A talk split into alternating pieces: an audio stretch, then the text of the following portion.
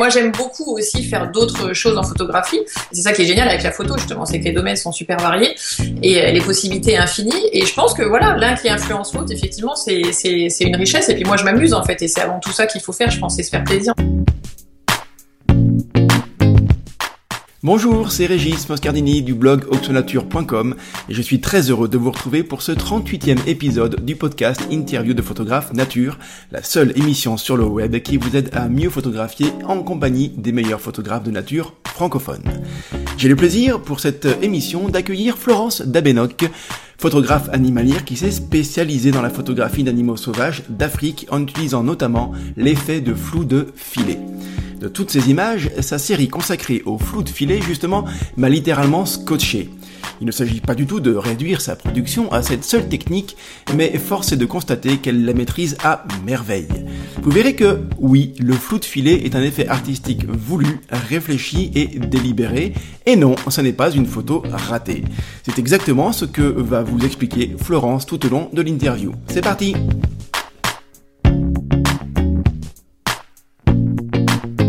Bonjour Florence. Bonjour Régis. Alors j'ai vu ton travail pour la première fois euh, et donc tes magnifiques photos au Festival de l'Oiseau en baie de Somme, donc c'était il y a, il y a quelques semaines de ça. Et j'ai vraiment adoré tes... J'étais marqué par tes photos floues euh, très originales et qui manquent pas de, de, de, faire réagir et donc je pense qu'on aura le temps d'en reparler dans l'interview. Tout d'abord, est-ce que tu veux bien s'il te plaît te présenter? Oui, donc euh, je m'appelle Florence Dabenoc, j'ai 46 ans, je vis en Lorraine. Je suis vétérinaire, donc euh, photographe c'est pas ma profession, mais c'est une de mes passions. J'ai la chance d'avoir plusieurs euh, passions, donc la photographie évidemment, mais aussi euh, la nature, les animaux. C'est peut-être ce qui m'a orienté d'ailleurs vers cette voie professionnelle là. Et c'est mes parents qui m'ont transmis cet amour de la nature et le, respect de la nature et des animaux. Et puis les voyages aussi. On est une famille de, de globetrotters, donc avec mon mari et mes deux enfants, on essaie de les emmener bourlinguer un petit peu aux quatre coins du monde.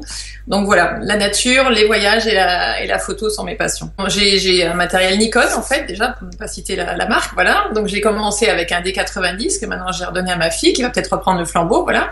Et donc actuellement je travaille, euh, donc ça a évolué le matériel au fur et à mesure. On va dire actuellement donc j'ai deux boîtiers plein format dont je suis pleinement satisfaite, le D700 et le D3S. Et, euh, et c'est vrai que depuis que je suis passée au plein format, je n'utilise plus beaucoup les APS-C.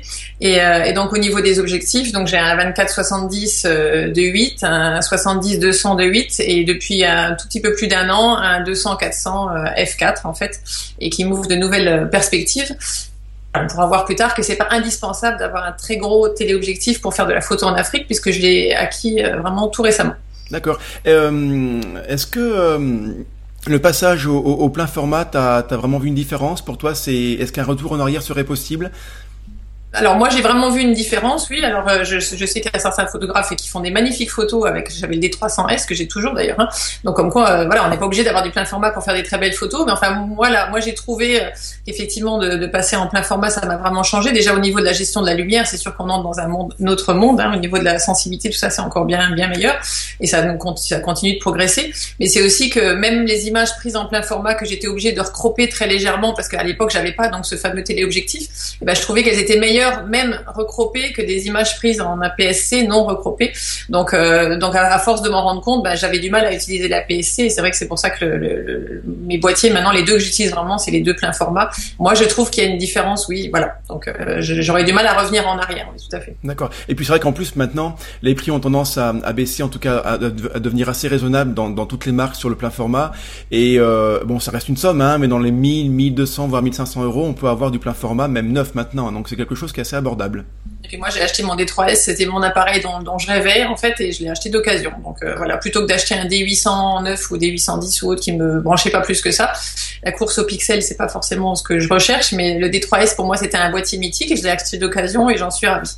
Euh, donc tu l'as dit, tu voyages beaucoup, tu prends donc je pense beaucoup l'avion et aussi d'autres types de transports en commun.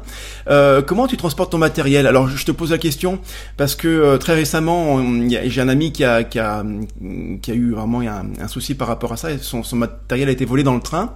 Et donc, euh, donc je profite de t'avoir toi, en sachant que tu, tu, voilà, que tu, que tu voyages beaucoup, tu transportes beaucoup de matériel. Comment tu gères euh, cet aspect-là des choses? C'est vrai que mon matériel photo, il reste toujours, toujours avec moi. Alors, je sais pas comment ça s'est passé pour lui dans, dans le train. Bon, je sais que malheureusement, il y a même des photographes qui se sont volés du matériel euh, en exposition et tout ça. Donc, euh, voilà, malheureusement, il y a déjà mal intentionné partout. On va dire, c'est vrai que je l'ai toujours, toujours systématiquement avec moi. Donc, jamais en soute, jamais rien. Donc, j'ai un sac, un gros, un gros tamrac, en fait, euh, voilà, dans lequel je mets les, les boîtiers et les, les, deux, les deux optiques. Maintenant, depuis que j'ai le gros 200-400, ben, il a son étui à part. J'ai gardé le, la housse Nikon, en fait. Et donc, j'ai tout mon barda sur le dos toujours avec moi et ça passe toujours. Alors c'est surtout l'avion, euh, mais même le train, on l'a déjà pris aussi à l'étranger, tout ça. Bah, j'ai toujours mon, sac d'appareil photo juste à côté, j'ai tout. Donc je, je voilà, je, les protège comme ça. Après dans la dans les dans les voitures de location, etc. C'est pareil, j'ai toujours mes boîtiers systématiquement sur mes sur mes genoux. Je les sors du sac parce qu'il faut souvent être réactif. Par contre, je les pose jamais. Euh, à côté de moi ou sur le sol ou quoi pour éviter les, vibrations. Donc j'ai toujours toujours sur les sur les genoux. Voilà. Donc c'est vrai que c'est voilà les, les cuisses. fait, quand on dit les genoux, c'est les cuisses en fait qui amortissent. Mais souvent j'ai des bleus, des marques et tout ça. Mais voilà, au moins ça protège mon mon matériel. Mais donc voilà. Donc il y a, y a, rien de particulier à part le fait de les mettre dans les sacs et de les garder toujours avec soi. Hein, voilà. Est-ce que tu accordes une, attention particulière à la sauvegarde de tes images euh, Un retour de voyage, tu as peut-être 1000, 2000 photos enregistrées. Euh, tu te contentes de l'avoir que sur la carte mémoire ou tu as d'autres systèmes de, de duplication de sauvegarde?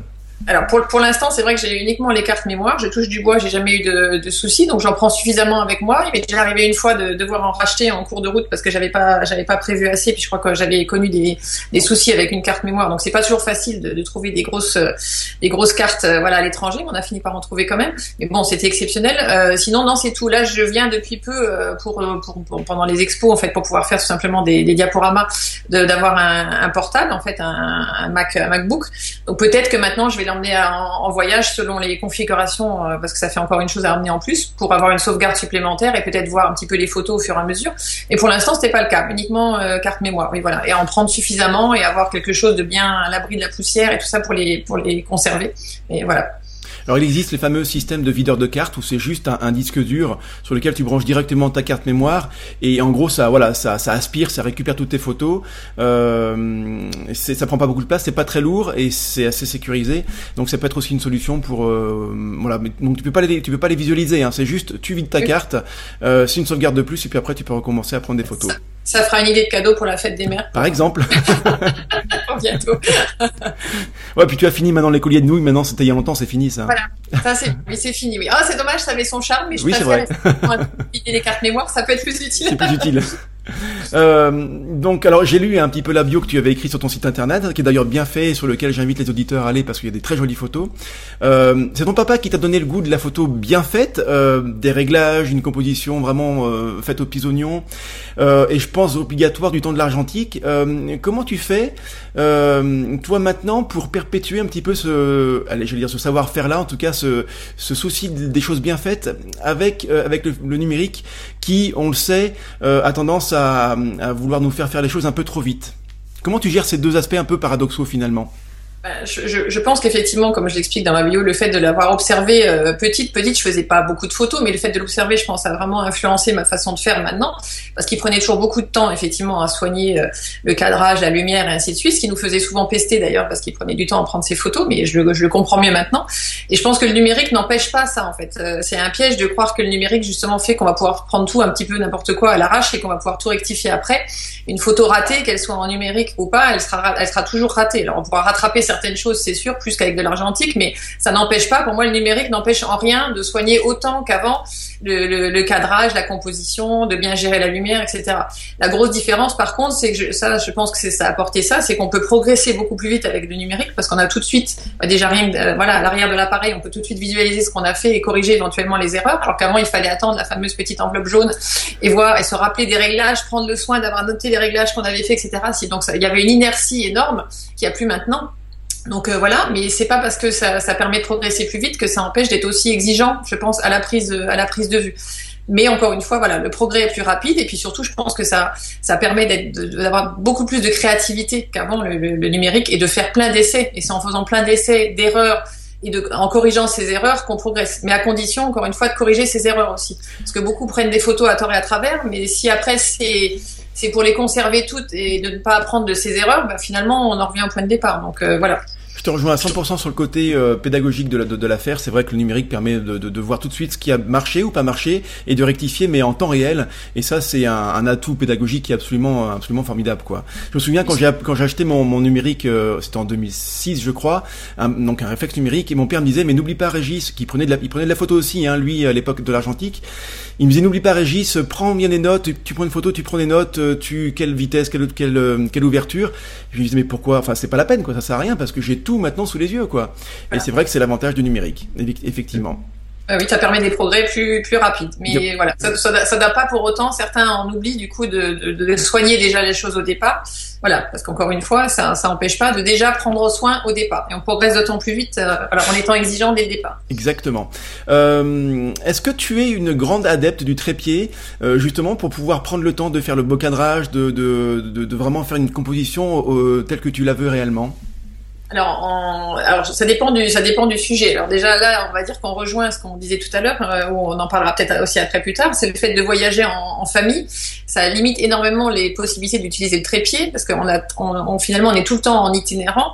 On est tout le temps voilà, moi je suis tout le temps, je veux quand même composer avec ma famille. Photo de paysage dans laquelle j'aimerais bien me lancer et là qui nécessite vraiment le trépied. Bah, pour l'instant, je peux très peu en faire. Encore une fois, parce qu'en famille, je peux pas me permettre de passer, même si je vois un très bel endroit, 5 ou 6 heures au même endroit, attendre la bonne lumière, etc. Donc voilà, ça c'est un premier facteur limite pour l'usage du trépied. Donc finalement, j'utilise très peu le trépied. En animalier, en plus, il faut vraiment être, euh, pour revenir au sujet qui nous intéresse, parce que je fais pas que l'animalier, mais en animalier, souvent, il faut être très très réactif. Et donc, j'utilise pas de trépied, pour ainsi dire, euh, quand je vais en voyage en Afrique. Par contre, depuis que j'ai, alors euh, avant, quand je prenais des photos avec mon 70-200, puisque c'était la, seule longue focale que j'avais, j'utilisais un, sac de lentilles, en fait, hein, le fameux beanbag là et tout ça que je mettais quand même sur la portière pour pour quand même essayer d'avoir un, un, appui stable. Et c'est vrai que depuis que j'ai le 200-400, donc là par contre euh, investissement nécessaire, enfin dépense plutôt qu'investissement, c'est d'avoir acheté une tête pendulaire euh, qui se, on a trouvé un système en fait qui se fixe sur la portière. Et là par contre ça permet vraiment de, de alors c'est pas tellement l'usage du trépied pour fixer le, le, cadrage, hein, au contraire, puisque là le but c'est de pouvoir vraiment se mouvoir avec le téléobjectif, mais tout en ayant un appui fixe. Et ça, c'est vrai que ça me paraît indispensable, euh, voilà. Mais donc, par rapport à la composition, tout ça, non, finalement, c'est vrai que j'utilise très peu le trépied quand je suis en Afrique. Je vais plus l'utiliser. Les seules fois où je l'utilise, en fait, c'est quand, quand on va en visite dans des villes. J'aime beaucoup aussi la photo urbaine. Et là, je fais des sorties nocturnes, par contre, une fois que tout le monde est couché. Moi, je ressors et comme ça, je suis toute seule et je peux passer le temps que je veux à l'endroit que je veux. Et là, par contre, c'est les rares fois où j'utilise mon trépied parce que là, effectivement, voilà, c'est important, surtout que c'est des photos de nuit. Donc... Tu dois être très sensible, je pense, à la qualité du, du, euh, de, du viseur dans un réflexe pour avoir vraiment l'œil dans la scène et être, être plongé dans la scène. Euh, j'ai eu l'occasion, il y a pas très longtemps, de, de, de mettre l'œil dans un Canon très haut de gamme. J'ai plus le nom en tête tout de suite là, mais bon, peu importe. Et j'ai, D'accord. j'ai vu la différence. Et pourtant, moi, j'ai un Pentax K3. C'est pas, voilà, c'est un, on va dire un milieu de gamme dans le grand monde de la photo, mais euh, et qui, qui, qui, voilà, qui, qui a pas mauvais, un mauvais viseur. Mais j'ai vu une grande différence. Et c'est vrai que de pouvoir mettre son œil dans quelque chose qui donne une grande scène, je pense que c'est important aussi pour pouvoir avoir une, euh, avoir les meilleures conditions pour faire une belle composition. Je pense que tu dois être sensible à ce genre de choses, non?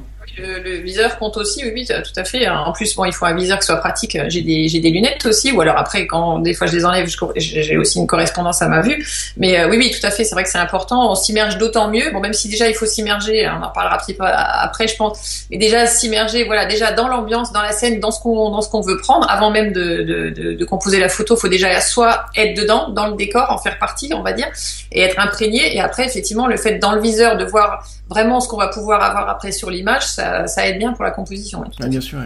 Euh, tu es docteur vétérinaire. Euh, comme ça, par curiosité, c'est tu exerces dans quel domaine? Alors uniquement animaux, animaux domestiques, ça c'est un choix surtout par rapport à la vie de famille, même si les animaux de ferme ça peut être passionnant aussi, mais euh, mais voilà, c'est il y a encore plus de contraintes et autres, et puis les, enfin ça c'est tout un sujet à part, on va dire, mais il y a aussi des contraintes voilà, financière, etc. Il n'y a pas forcément le côté euh, attachement par rapport à l'animal. C'est ce sont des animaux de rente, hein, donc ça, c'est pas forcément ce qui m'attirait.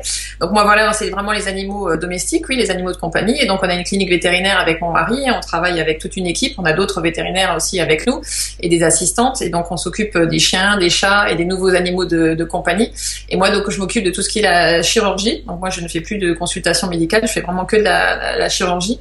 Et je m'occupe aussi de tout ce qui est la gestion de l'équipe, le management. voilà, je je gère la, clinique. Moi, je suis aussi chef d'entreprise. Hein. D'accord, d'accord. Euh, alors, je pose souvent cette question aux photographes qui ont fait des études liées de près ou de loin à la nature.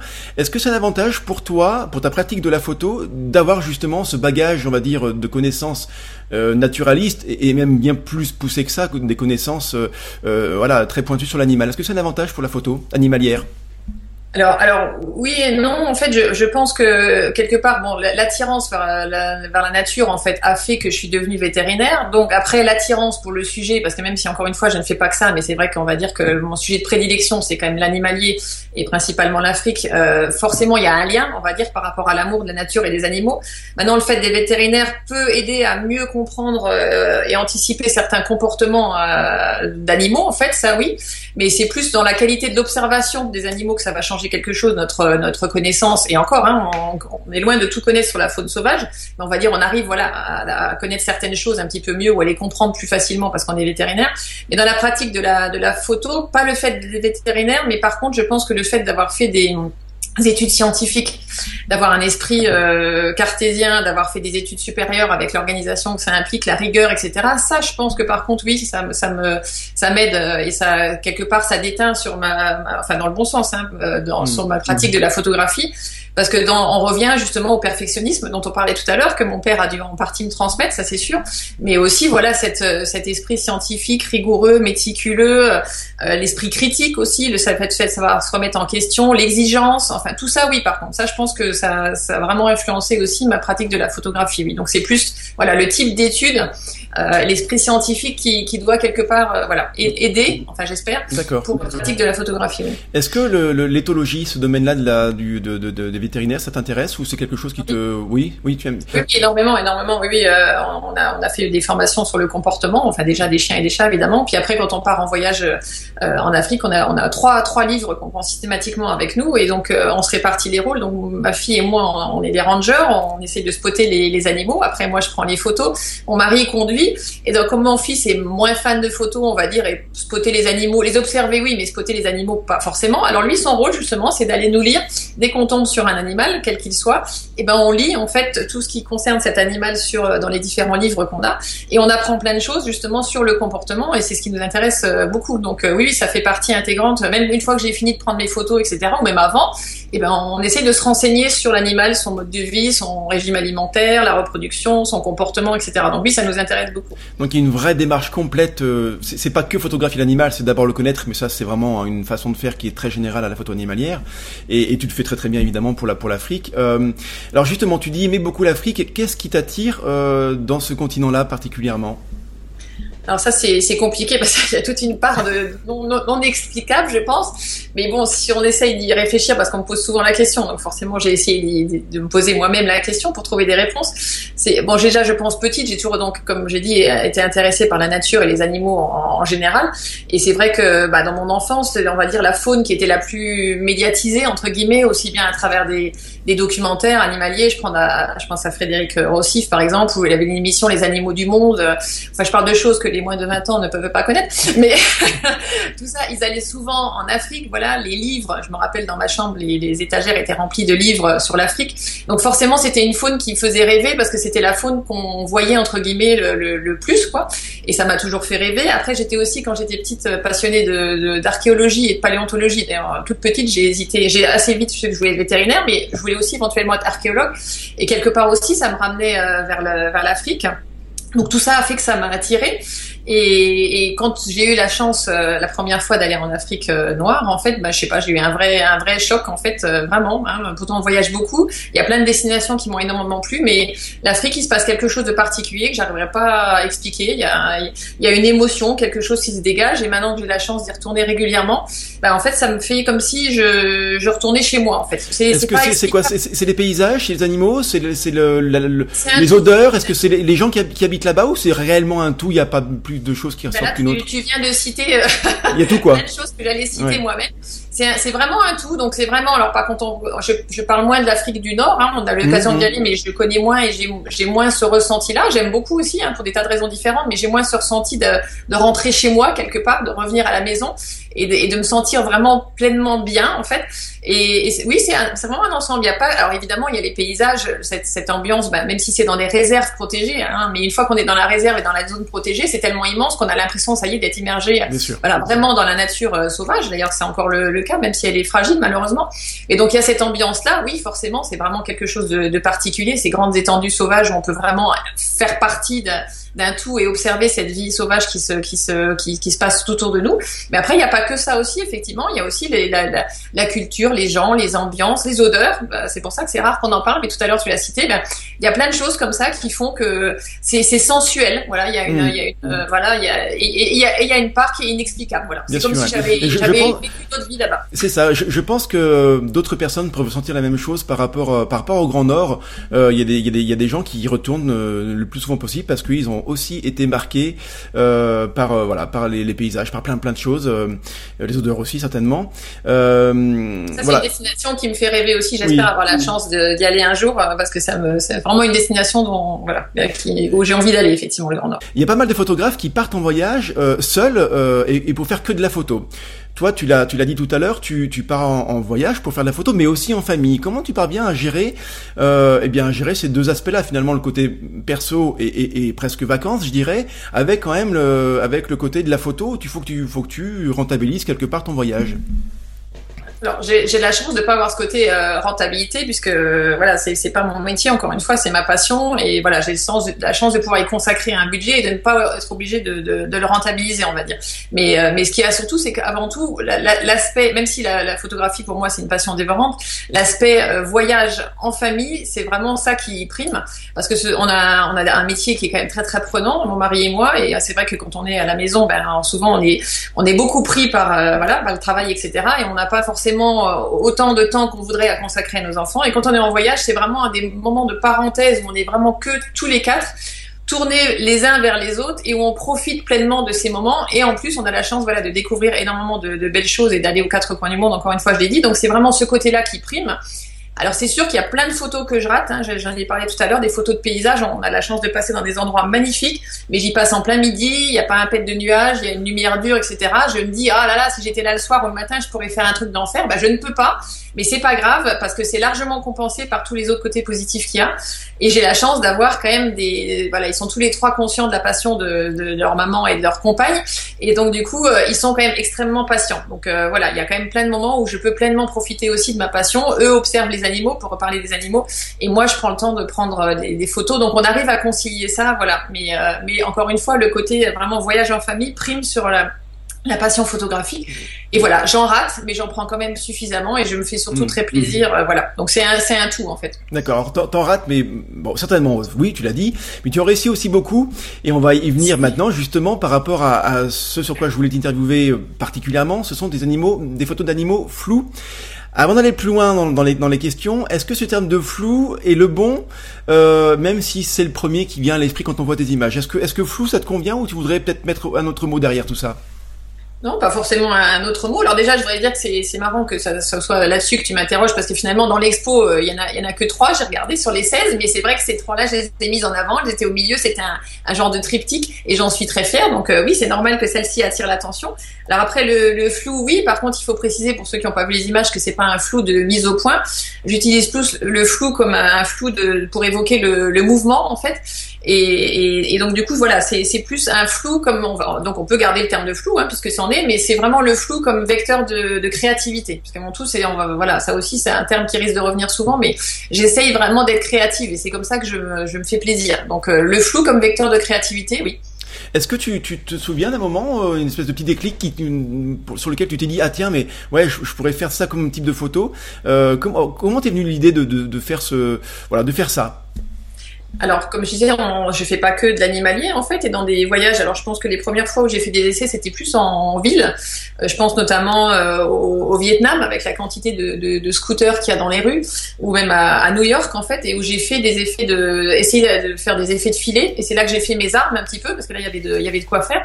Et c'est vrai que le filet, c'est une technique euh, particulière qui est pas forcément évidente au départ à, à gérer, mais c'est en forgeant qu'on devient forgeron. Et je pense que le fait d'en avoir fait pas mal avec les, donc les véhicules, on va dire en mouvement, voilà, bah, ça ça m'a aidé après à mieux gérer pour l'animalier. Donc déjà ça c'est pour acquérir le côté technique.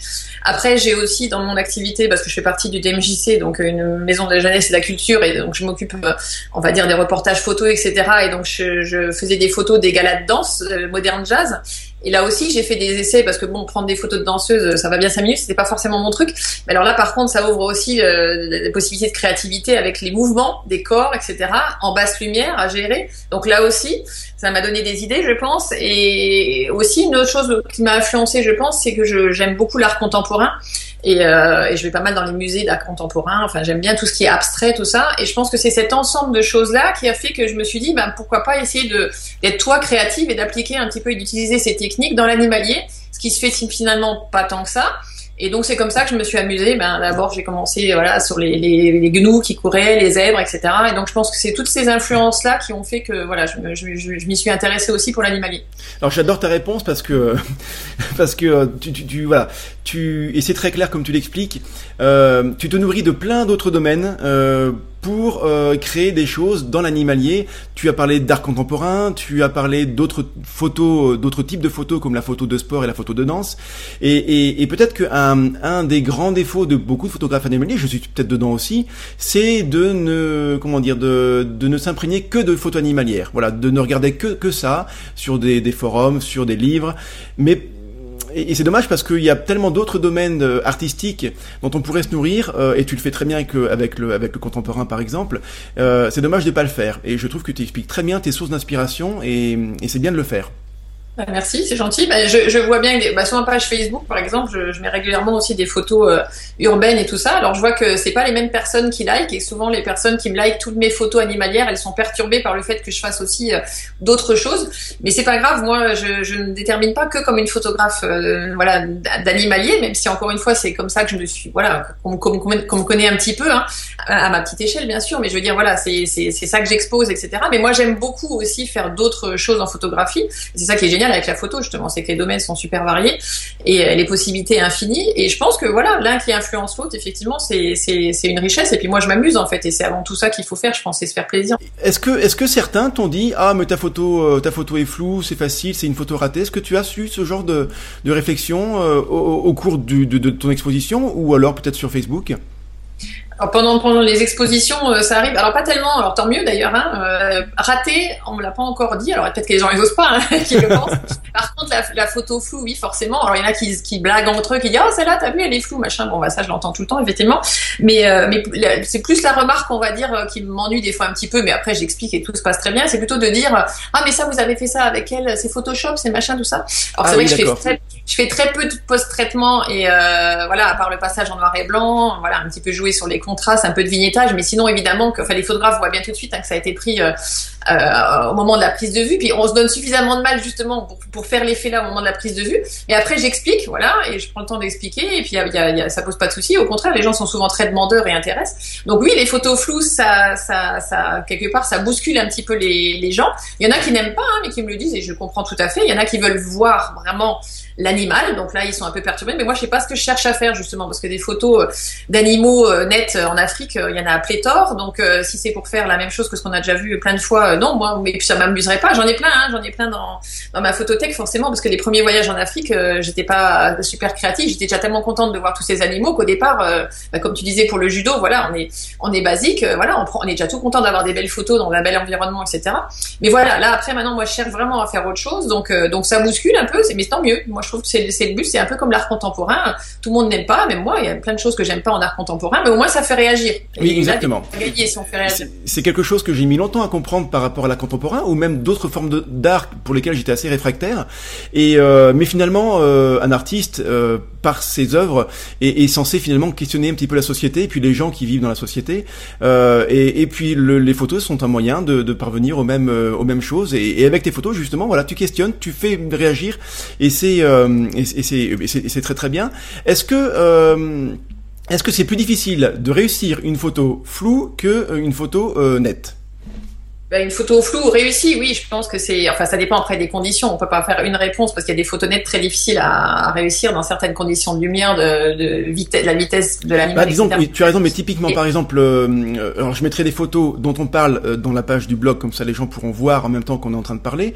Euh, mais typiquement, euh, la, une photo de, de ou ouais, le lion qui est, qui est flou.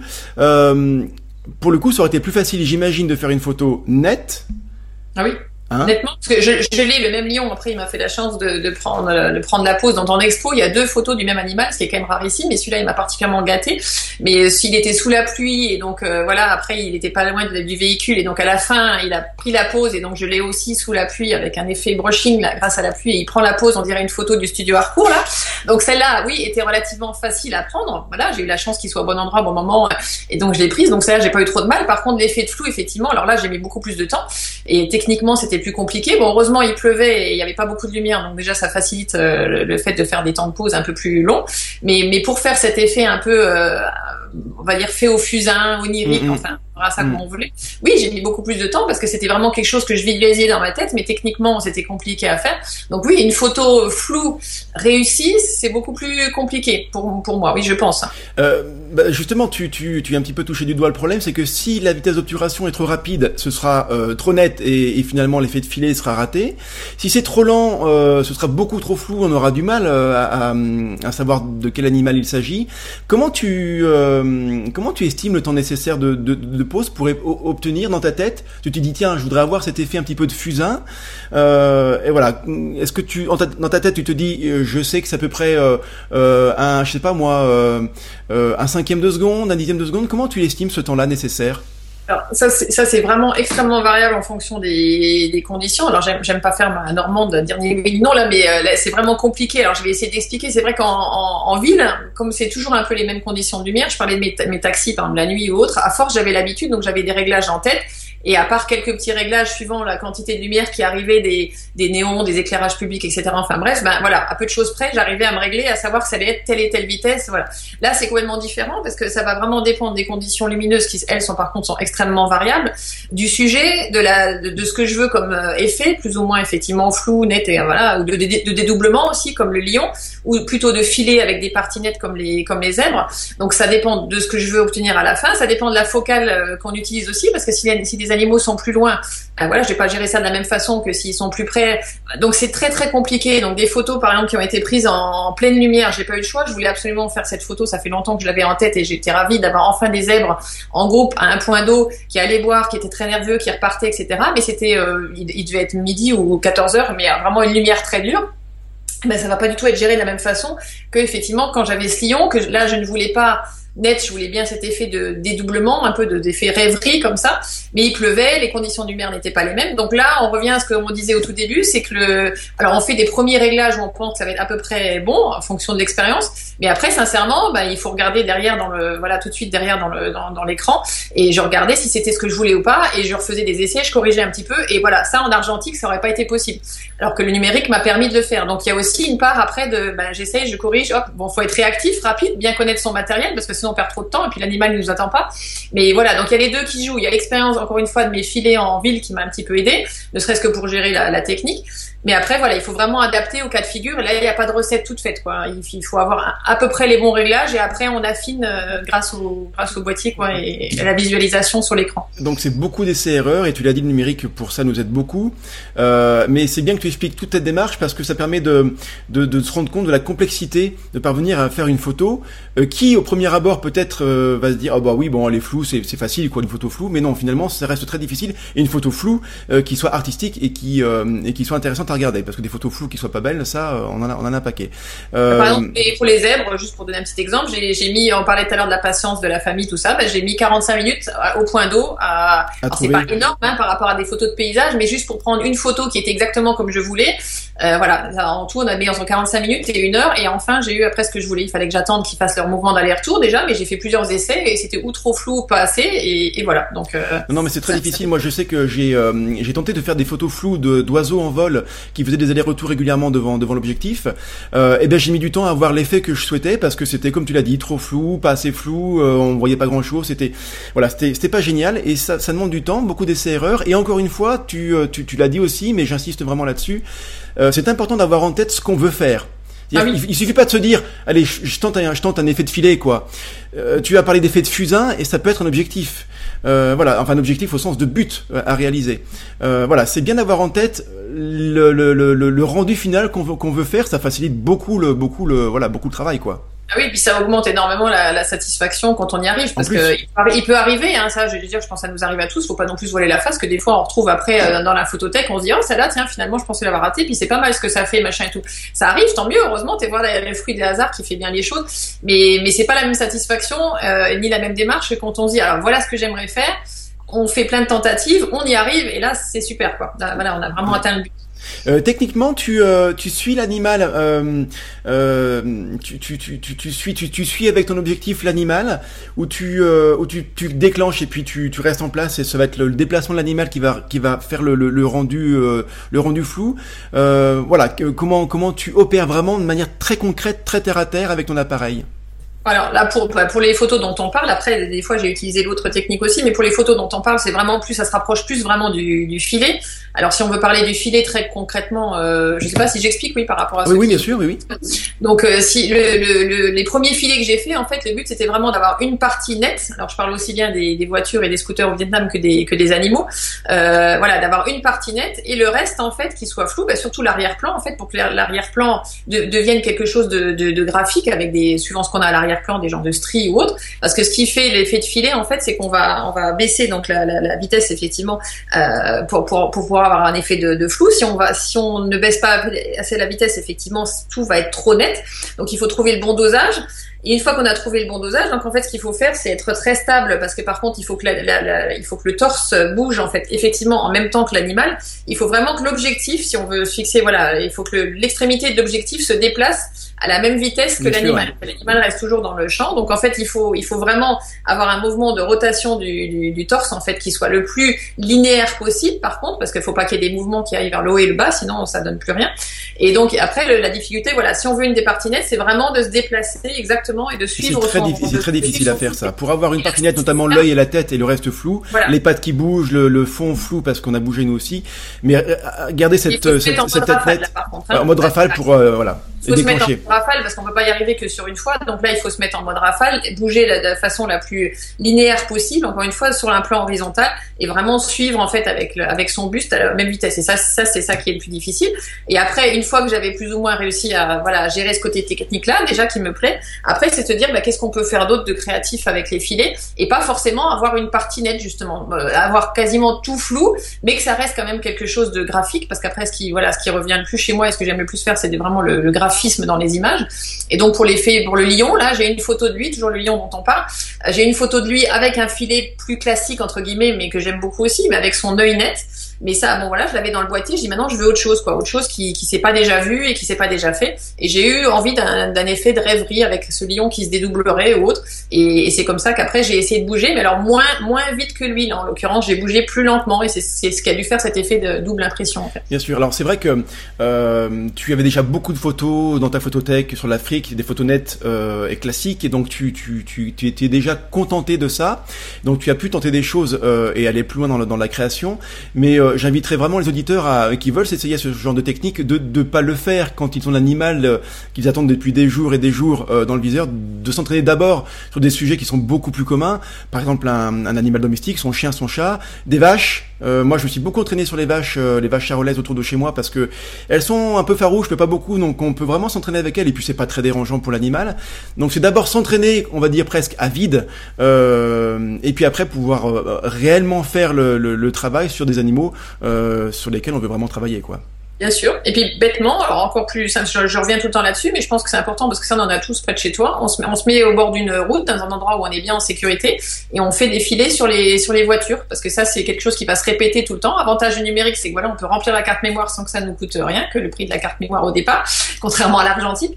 Et suivre un véhicule et déjà avoir une partie nette du véhicule, ben voilà, déjà, ça peut être intéressant. Puis on fait ça à plusieurs moments de la journée, suivant la lumière et tout, et c'est un bon entraînement, ça déjà. En Afrique, la lumière est, hum, est souvent très très forte, surtout en pleine journée, j'imagine. Enfin, j'y suis jamais allé, pardon. Donc, euh, donc euh, voilà, j'imagine la scène comme ça. Euh, pour avoir des temps de pause lents, est-ce que est-ce que tu y arrives quand même? Est-ce que même en fermant complètement le diaphragme, est-ce que tu parviens quand même à avoir une vitesse d'obturation suffisamment lente? Oui, en fait, j'ai fait quand même. Tout à l'heure, on l'a évoqué avec les zèbres, euh, par exemple. Comme je disais, cette, photo, je la voulais absolument, mais malheureusement, c'était en pleine lumière. Euh, vraiment, encore une fois, il devait être euh, vraiment mi-journée, mais je la voulais quand même absolument. Et je savais que cette scène-là n'allait pas forcément se répéter, donc on peut pas non plus dire ah bah j'attendrai que les zèbres se regroupent au point d'eau le soir. Donc je l'ai fait quand même, mais j'ai dû fermer effectivement énormément. donc de mémoire, je devais être à F, je sais pas si c'était 38, 45, enfin très très très fermé. Mais à, à, limite, c'est pas grave puisque ce qui ce qui va être embêtant dans le fait de fermer énormément, c'est qu'on va perdre en, été, on va avoir un petit peu de diffraction, etc. Mais là, c'est pas grave puisqu'on cherche pas du piqué dans ce genre d'image, on cherche du graphisme et de toute façon, on va avoir un effet de mouvement et tout ça. Et donc, euh, il faut pas se mettre cette barrière-là. En fait, si vraiment on n'a pas le choix et qu'on sent qu'on a un bon sujet, bah, même si c'est la lumière en plein, en plein cagnard, on va dire entre guillemets, bah, tant pis. La preuve, ça a quand même bien marché en fait. Mais c'est sûr que c'est pas les conditions optimales. Le mieux, c'est quand il y a, y a moins de lumière, bah, comme avec mon lion. Là, il faisait très couvert, il pleuvait, etc. Bon, voilà, j'étais obligée de moins, moins fermer le diaphragme et tout ça. Mais c'est pas un facteur. Bon, il y a certaines fois, j'en ai vraiment pas pris. Là, pour les zèbres, par exemple, l'arrière-plan, c'est aussi des herbes, etc. Donc, ça permet de pas avoir de surexposition. C'est sûr que si, si on a un arrière-plan de, de, de, ciel ou qui est complètement dégagé ou autre, bon, c'est pas possible parce que là, ça sera complètement, voilà. Mais après, il faut que ça s'y prête aussi. Mais on va mmh. dire que c'est un facteur limitant, mais pas rédhibitoire. D'accord, d'accord. Et puis tu t'en envie de compte, hein, si c'est pas possible, évidemment tu, tu vas tu vas pas continuer. Euh, Kyriakos Kaziras, qui euh, qui est aussi euh, connu, très très connu pour ses, ses photos de, euh, de, de, de faune africaine. Mais lui m'expliquait que justement par rapport au noir et blanc, qu'il fait aussi pas mal, euh, que quand il prenait une photo, il se l'imaginait déjà en noir et blanc. Est-ce que toi tu as la même démarche euh, dans ta tête euh, sur les photos floues Alors, tu as déjà un petit peu répondu par rapport à l'aspect onirique que tu voulais faire une fois, mais voilà, est-ce que déjà tu t'imagines dans, dans le viseur, ça va être comme ça, quoi? Est-ce que tu est-ce que tu réfléchis en flou, en mode flou? Bah, quand, pour les quelques-unes, oui, parce qu'encore une fois, j'en, prends pas tant que ça finalement, mais c'est vrai que c'est quelque chose vers lequel je, je tends. Alors, je pense qu'après, il faut pas faire que ça non plus, sinon ça lasse.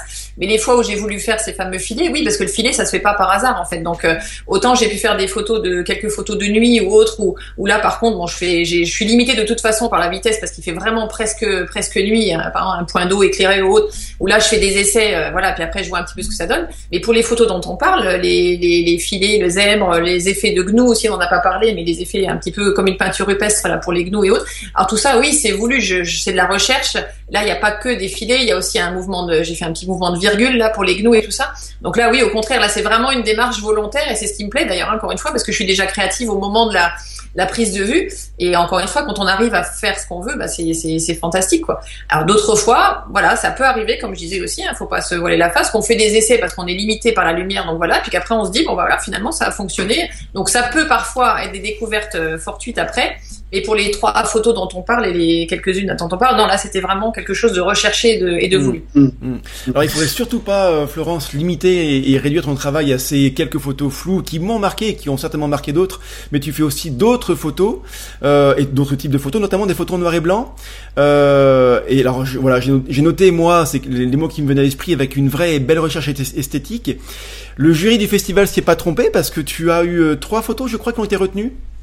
Oui, au, concours du festival du voilà. Tout à comment, fait. comment tu as accueilli la nouvelle? Est-ce que est-ce que c'est euh, euh, c'est une récompense, même si c'est pas ton métier, mais est-ce que c'est c'est euh, ça fait du bien à l'ego? Comment comment toi, en tant que photographe, tu as réagi à cette à cette annonce là L'ego, je sais, je sais pas, j'espère ne pas trop en avoir.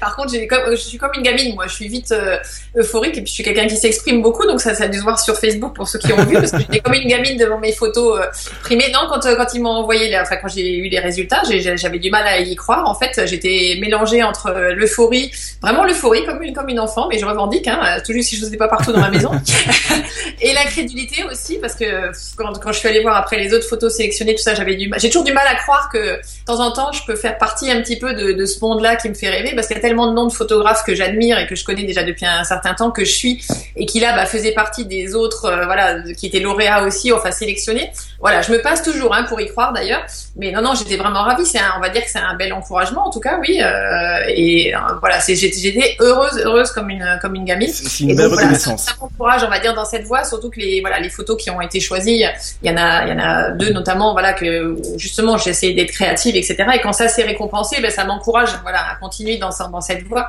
Donc voilà, c'est surtout une super satisfaction, de bons encouragements, et puis voilà, ça fait vraiment un grand grand plaisir. Ouais. J'imagine, j'imagine ton, ton état d'esprit à ce moment-là. Euh, quel est ton prochain voyage, Florence? Alors là, on retourne au mois, mois d'août, parce que l'Afrique euh, nous manque. Pourtant, ça fait pas si longtemps que ça qu'on n'y est pas allé, mais je ramène ma petite famille en Tanzanie, parce que la Tanzanie nous avait beaucoup plu. On avait exploré les, les, les zones protégées les plus, les plus euh, connues, on va dire, au, au nord, hein, donc le Serengeti, euh, le Ngorongoro, euh, voilà. Et là, on va explorer cette fois-ci les parcs du sud. Donc, on va aller voir le parc du Ruaha et le, le, le Selous. Et donc, on part trois semaines en itinérant, toujours pareil, en famille, en autonomie, en louant un 4x4 euh, tout équipé pour le, pour le camping. Et, euh, et voilà, on va faire de l'itinérant et découvrir une autre partie de la, Tanzanie. J'ai hâte d'y être. Et donc, j'espère, enfin j'espère, euh, c'est même pas j'espère, c'est, je suis certain qu'il y aura des très belles photos à la clé. Tu, as, euh, comment dire, tu, prévois un petit peu les photos que tu vas faire? Tu vas voir sur Google Maps euh, pour voir ce qui est possible. Tu lis des guides, tu te renseignes sur d'autres photographes qui ont déjà fait ce type de voyage-là dans ces régions-là. Comment tu te prépares euh, dans, voilà, dans photographiquement à ce voyage? Alors, alors je- je- j'essaie. Alors, c'est une des premières fois, justement, donc question intéressante, parce que ça va être une des premières fois finalement que je, je vais y aller en ayant effectivement préparé un petit peu et en ayant des idées en tête, en sachant qu'après, euh, voilà, si ça se trouve, euh, je vais, je vais en avoir d'autres, et tant mieux, parce que ça se présentera pas du tout comme euh, comme prévu, et c'est très bien. Mais mais pas du tout par rapport à voilà aux exemples que tu as donnés. C'est pas tellement par rapport à, à d'autres photographes ou la topographie du terrain ou autre, ça n'a rien à voir. C'est plus maintenant par rapport aux directions que j'aimerais donner dans dans ce que j'aime faire en fait. Voilà, dans, en toujours repartir, on va partir dans la créativité, le graphisme, etc. Et j'ai plusieurs idées, des pistes que j'ai déjà explorées, mais que j'aimerais bien explorer d'autres façons avec d'autres animaux dans d'autres contextes, et puis d'autres pistes que j'ai en tête maintenant et que j'aimerais bien faire et qui ne sont pas encore euh, faites. Donc euh, voilà, pour une fois, oui, j'ai quelques idées générales, sans savoir comment et quand je vais les appliquer, mais euh, on va dire des idées, voilà, de ben, encore une fois le flou, hein, mais il n'y a pas que ça, il y en a d'autres, mais je vais pas tout dévoiler, c'est top secret. et euh, voilà, vous verrez ça, j'espère, euh, voilà, au, retour. Mais euh, mais en tout cas, voilà, j'aimerais bien continuer à m'éclater, voilà, et à être créative et à faire du, graphisme sous différentes formes avec les avec la faune africaine, c'est l'essentiel, c'est super. Est-ce que tu as un petit dernier conseil pour la route? Alors je reviens un petit peu à ce que je pense un des maîtres mots qui est revenu tout le temps enfin j'espère en tout cas c'est ce qui va rester en filigrane c'est que je pense euh, avant tout se faire plaisir. Voilà. Quand on c'est c'est c'est c'est je pense que c'est ça le- la meilleure des motivations Euh, avant de réfléchir avant de voilà de parler du côté technique parce qu'il y en a beaucoup malheureusement qui sont souvent omnibulés par le le côté technique et tout ça. Euh, sur- surtout des voilà des, des photographes qui accompagnent des, des gens qui partent en voyage avec eux des photographes professionnels donc qui encadrent des des, des voyages justement en Afrique ou ailleurs hein, et qui disent malheureusement il y en a plein. C'est avant tout voilà la, technique le boîtier comment il faut faire machin tout ça. Je pense que tout ça c'est annexe finalement. C'est avant tout se faire plaisir. Comme je disais tout à l'heure c'est déjà profiter de ce qu'on est en train de vivre. Parce que c'est quand même des moments fantastiques que ce soit la faune africaine ou ailleurs hein, n'importe où. Si on a envie de découvrir un endroit c'est avant tout de se dire quelle chance j'ai d'être et de profiter pleinement de ce qu'on est en train de vivre et après, voilà, si on peut en plus se faire plaisir en, dans sa passion, en l'occurrence la photographie, et, prendre de belles images, mais voilà, il faut qu'on ressente du plaisir au moment où on, où déclenche. Alors après, c'est sûr que la qualité technique et tout ça va permettre d'ouvrir le champ des, des possibles. Plus on va gérer bien la technique et plus on va être à l'aise avec son matériel, plus on pourra faire de choses différentes. Mais je pense que ça doit passer dans un second plan. C'est avant tout le plaisir et c'est comme ça qu'on en donnera aussi. C'est en prenant plaisir soi-même, je pense, en prenant des images, qu'on en donne à ceux qui les regarderont. Et c'est l'émotion là qui doit transparaître. Et puis pour aller dans ton sens, ce qui est super important, c'est que quand on prend du plaisir à, à être sur place, dans, dans l'environnement, voilà, dans lequel on dans lequel on se sent bien, c'est que si on rate une photo, si on rate une opportunité parce qu'on n'était pas prêt, parce que parce que ça c'est voilà, parce qu'on a- on n'a pas fait ce qu'il fallait, et bien finalement on relativise très très vite, on se dit que c'est pas très très grave, qu'on a vécu quand même un beau moment. Moi je me souviendrai toujours avoir vu un Martin Pêcheur qui s'est posé à 2 mètres de moi, j'ai pas pu bouger, j'ai pas su bouger. Sur le coup je me disais putain, je, je, je rate une belle photo quoi. Et finalement j'ai vécu euh, peut-être 3 minutes de, de pur bonheur. Et, et- et voilà, c'est peut-être comme ça qu'il faut aussi voir les choses. D'abord être dans le milieu naturel. Euh, S'il y a des belles choses qui se présentent, tant mieux. Si on fait des belles photos, tant mieux. Si ça n'en fait pas, et ben c'est pas très grave. on est bien d'accord. J'ai raté beaucoup plus de photos que j'en ai réussi, mais grâce à ça, justement, parce que j'ai vécu le moment plutôt que de prendre la, photo. Et finalement, après, on relativise, effectivement. Je suis d'accord, tout à fait. Merci beaucoup, Florence, pour ce, bon moment passé, euh, passé en ta compagnie. Merci beaucoup à toi de m'avoir euh, donné cette opportunité. Ça m'a fait très plaisir.